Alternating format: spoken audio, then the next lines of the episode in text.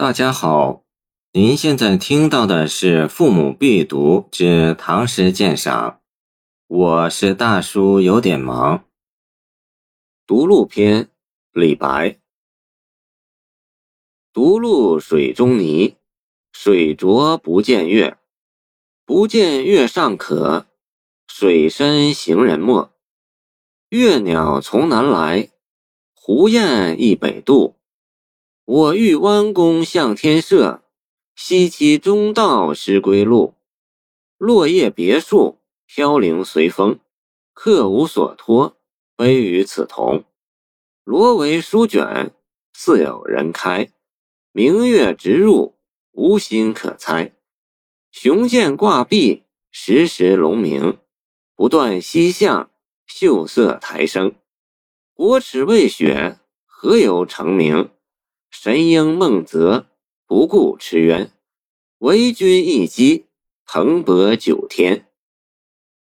豺狼进灌婴的安史之乱，极大震动了诗人李白。这位天子呼来不上船的傲岸之士，终于在江涛澎湃的金陵浔阳之间，发出了“为君一击，蓬勃九天”的雄迈笑鸣。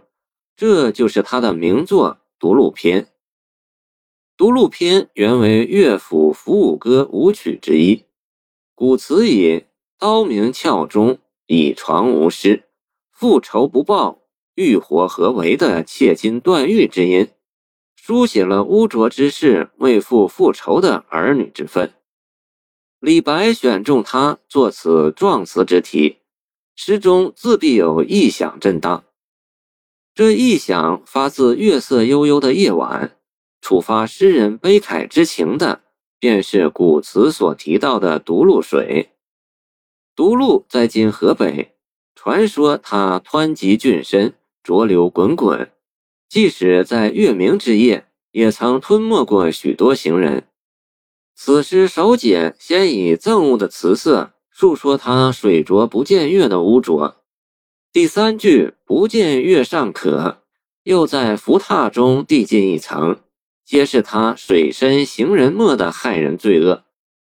开篇落笔，既有切齿呵斥之音从笔底冲出。倘若读者能从字缝里看出字来，便知这毒露水大抵只是一种象征。诗人所愤切斥责的，其实就是占据了长安，并将河北诸郡侵入一片血泊之中的安禄山叛军。他们不正如肆虐河北的毒露水一样，按了天月，吞噬了无数生灵吗？第二三节既有纷乱的时局，转写诗人客中漂泊、报国无门的孤愤。当中国北方出现惊心动魄的祸乱时，诗人正孤身一人漂泊在东南，眼看着月鸟南来，胡雁北渡，纷纷飞归北方。诗人心中便不胜悲哀。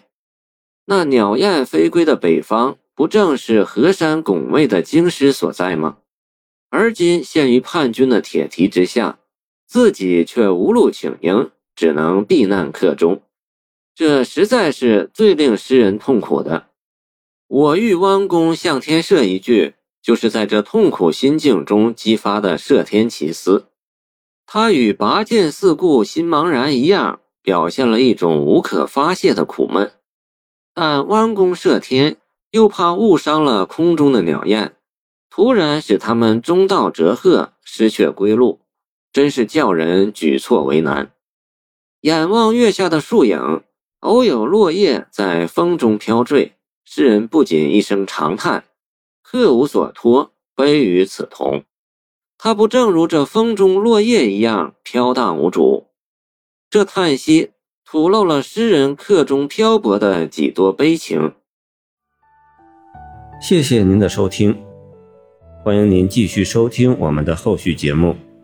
如果你喜欢我的作品，请关注我吧。